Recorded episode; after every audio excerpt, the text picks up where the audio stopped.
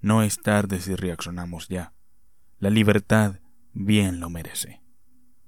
Continuamos con la tercera parte del libro Pandemonium, de la pandemia al control total, escrito por varios artículos de muchos autores. Sus nombres, como siempre, están en la descripción. Antes de continuar, te quería pedir un favor. Suscríbete. Estoy subiendo contenido semanalmente de temas que te van a interesar. Visita audiolibrosemprende.com para que veas más resúmenes y puedas descargar los libros más relevantes en el mundo del emprendimiento, desarrollo personal, libertad individual, entre otros textos de interés. ¿O no? La batalla por el relato. María Orquídea Caballero Moreno. En los cinco meses que han pasado desde que comenzó el brote de coronavirus, Parece que casi todos en la comunidad internacional han tenido algo que decir sobre la situación. Expertos, gente común, políticos, empresarios, actores de Hollywood, el G20, la Unión Europea y la Unión Africana. Hasta el Estado Islámico realizó declaraciones pidiendo a sus integrantes no atentar en Europa. Entonces, ¿por qué el Consejo de Seguridad de la ONU el mismo organismo que supuestamente tiene la responsabilidad principal de mantener la paz y la seguridad en el mundo, ha permanecido abstenidamente silencioso. ¿Por qué ningún revolucionario rosa del eje de bien pensante se ha percatado de esto? Filósofos como Slavos Zizek volvieron a predicar, una vez más, el fin del capitalismo. Sin embargo, ese apocalipsis del capital y la reinvención del comunismo nunca termina de llegar. Nos guste o no, esta no será una excepción. Lo cierto es que si algo se va a reinventar, es el sistema capitalista. Aunque quizá empecemos a atisbar en el lejano oriente un internacionalismo conservador propuesto por China. Las explicaciones oficiales para justificar la pasividad de Naciones Unidas consisten en argumentar que, supuestamente, el Consejo de Seguridad se ocupa de cuestiones de seguridad, mientras que las pandemias son competencia de la Organización Mundial de la Salud, OMS. Esto es poco convincente. Solo un cínico, o un ingenuo tal vez, ignoraría la conexión evidente entre la propagación del coronavirus y las crecientes amenazas de seguridad en todo el mundo. Por motivos de espacio, aquí no nos detendremos a analizar las catastróficas consecuencias económicas y su posible impacto en el incremento de violencia en distintas partes del planeta. Sin entrar en la mediocre estrategia de comunicación y la sospechosa laxitud de Tedros Adhanom, el papel de la OMS es muy secundario al Consejo de Seguridad en términos de su estado, efectividad y peso. Cualquiera que eche un vistazo al trabajo reciente de la ONU notará que existen precedentes del Consejo de Seguridad de la ONU luchando para contrarrestar la propagación de enfermedades peligrosas y contagiosas. Tenemos la resolución 1308, por ejemplo, que fue adoptada hace 20 años para ayudar a combatir la propagación del SIDA. También nos encontramos la resolución 2177, adoptada en 2014 para combatir la pandemia o la epidemia del ébola. En ambos casos, el consenso alcanzado por el Consejo de Seguridad permitió movilizar recursos financieros, administrativos y políticos previamente inaccesibles, establecer fondos específicos y asociaciones público-privadas, incentivar bancos globales y regionales y potenciar a la OMS y otras agencias relevantes de la ONU con oportunidades adicionales. Uno tiene la impresión de que la razón principal detrás del silencio del Consejo de Seguridad es la feroz guerra de información que está teniendo lugar entre Washington y Pekín. Es importante mencionar que en este momento China preside el Consejo de Seguridad y que además recibe apoyo de Rusia mediante un prudente silencio. También tenemos que tener en cuenta que el trabajo del Consejo se está llevando a cabo mediante videollamada, lo que ralentiza cualquier proceso y da ventaja a China. Todo esto va a dificultar una resolución sobre el coronavirus que no perjudique o que no deje en evidencia a los Estados Unidos. Uno tiene la impresión de que la razón principal detrás del silencio del Consejo de Seguridad es la feroz guerra de información que está teniendo lugar entre Washington y Pekín. Para la diplomacia estadounidense, cualquier resolución del Consejo de Seguridad sobre COVID-19 debe estar redactada de tal manera que la culpa principal del brote recaiga directamente sobre los hombros de China y también debe castigar a Pekín por tratar de ocultar la escala completa del problema de la comunidad internacional. No obstante, ¿hasta qué punto es culpable China del fanatismo de los bien pensantes revolucionarios rosas occidentales y de su negativa a cancelar manifestaciones o cerrar las intocables fronteras en el momento oportuno?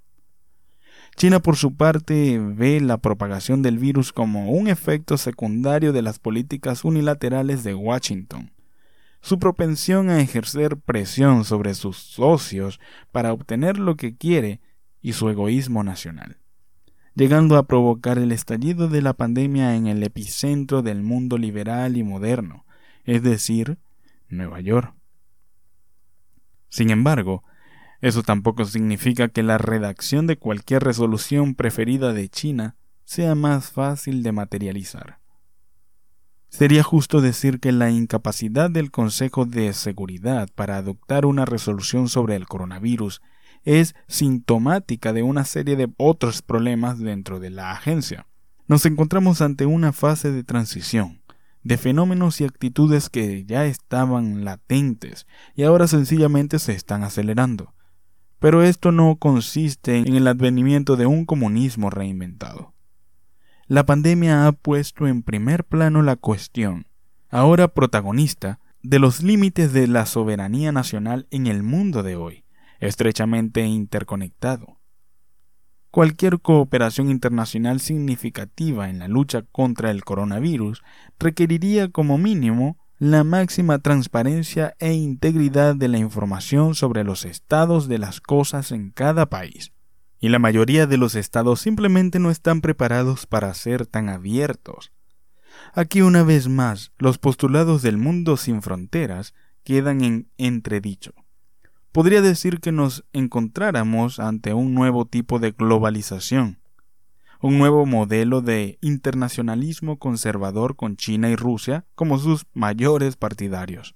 Este conservadurismo internacional haría énfasis en la importancia de la soberanía en la toma de decisiones de los estados-nación, pero también entendería la importancia de la comunidad internacional. En este sentido, sería una tercera vía lejos del enfoque mercantilista promovido por Trump, pero también lejos del internacionalismo democrático del orden bien pensante liberal gretiano. Y no estamos hablando aquí de cuestiones que son difíciles de entender para el profano como el desarme nuclear o el conflicto congelado en Nagorno-Karabaj.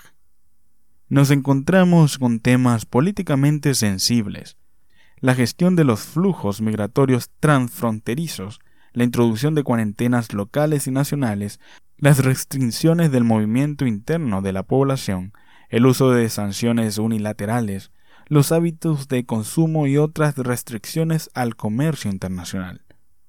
Esto no es lo mismo que luchar contra el ébola en algún territorio remoto de África, donde los conflictos entre la soberanía nacional y la cooperación internacional siempre se resuelven mediante la cooperación. El escenario es que la regulación supranacional podría terminar invadiendo uno de los principales símbolos de la soberanía estatal, los sistemas de salud nacionales. CISEC en su empeño de resucitar un comunismo revisado, propone crear una red global de atención médica. El problema es bajo qué estándar o parámetros debemos moldear nuestro sistema nacional de salud. ¿Podemos trasplantar el sistema de salud coreano a la pirámide población de un país como Honduras, por ejemplo? Sospecho que no. En este sentido, el reciente enfrentamiento entre el Reino Unido y la Unión Europea sobre cómo abordar la pandemia es intrigante. Tras el éxito del Brexit y el restablecimiento por completo de la soberanía británica, Londres también ha emprendido su propia estrategia nacional. un enfoque que incluía un distanciamiento social mínimo y una negativa a cerrar restaurantes, bares y clubes nocturnos. Esto se hizo con la esperanza de que las personas mayores se quedaran en casa, mientras que el resto del país contrajera el virus y por lo tanto desarrollara una inmunidad contra él. Al final, el presidente de Francia, Emmanuel Macron, se vio obligado a señalar sin rodeos los límites reales de la soberanía británica a su homólogo Boris Johnson. Después de haber amenazado con cerrar la frontera entre el Reino Unido y Francia, es decir, la Unión Europea, París, obligó a Londres a mantener en sintonía con otros países europeos. La Unión Europea había torcido así el brazo del Reino Unido, forzándolo a jugar según las reglas europeas. Pero ¿quién va a torcer el brazo de Rusia, China o Estados Unidos? Y es por eso que el Consejo de Seguridad de la ONU se mantiene en silencio y no parece que esto cambie en el corto plazo. En el escenario en el que finalmente tengamos una resolución del Consejo de Seguridad, porque llegará, será de naturaleza muy general y no requerirá nada en particular de las grandes potencias. Podría usar la declaración final no vinculante sobre la lucha contra el coronavirus adoptada en la reciente cumbre viral del G20 como plantilla. Por ello, el problema subyacente el replantarse la mirada al mundo desde las gafas chinas o rusas continuará en esta tira y afloja que se refleja en la situación actual del Consejo de Seguridad. Pero la realidad es que ese mundo dejó hace muchos años atrás el comunismo y lo cambió por el nacionalismo. Es por ello que me sorprende que Sisek y otros muchos, quien predica un ateísmo por medio del cristianismo, tenga tanta fe en la resurrección de los muertos, en especial la resurrección del comunismo, que se encuentra bien enterrado. La Unión Europea le torció el brazo al Reino Unido, forzándolo a jugar según las reglas europeas. Pero ¿quién va a torcer el brazo de Rusia, China o Estados Unidos? Es por eso que el Consejo de Seguridad de la ONU se mantiene en silencio. Visita audiolibrosemprende.com y descarga los libros más relevantes en el mundo del emprendimiento, desarrollo personal y libertad individual. No te olvides de suscribirte, darle like a este video y comentar qué te pareció. Está atento a la cuarta parte de este maravilloso libro que estaré publicando durante esta semana. Suscríbete. Nos vemos allá.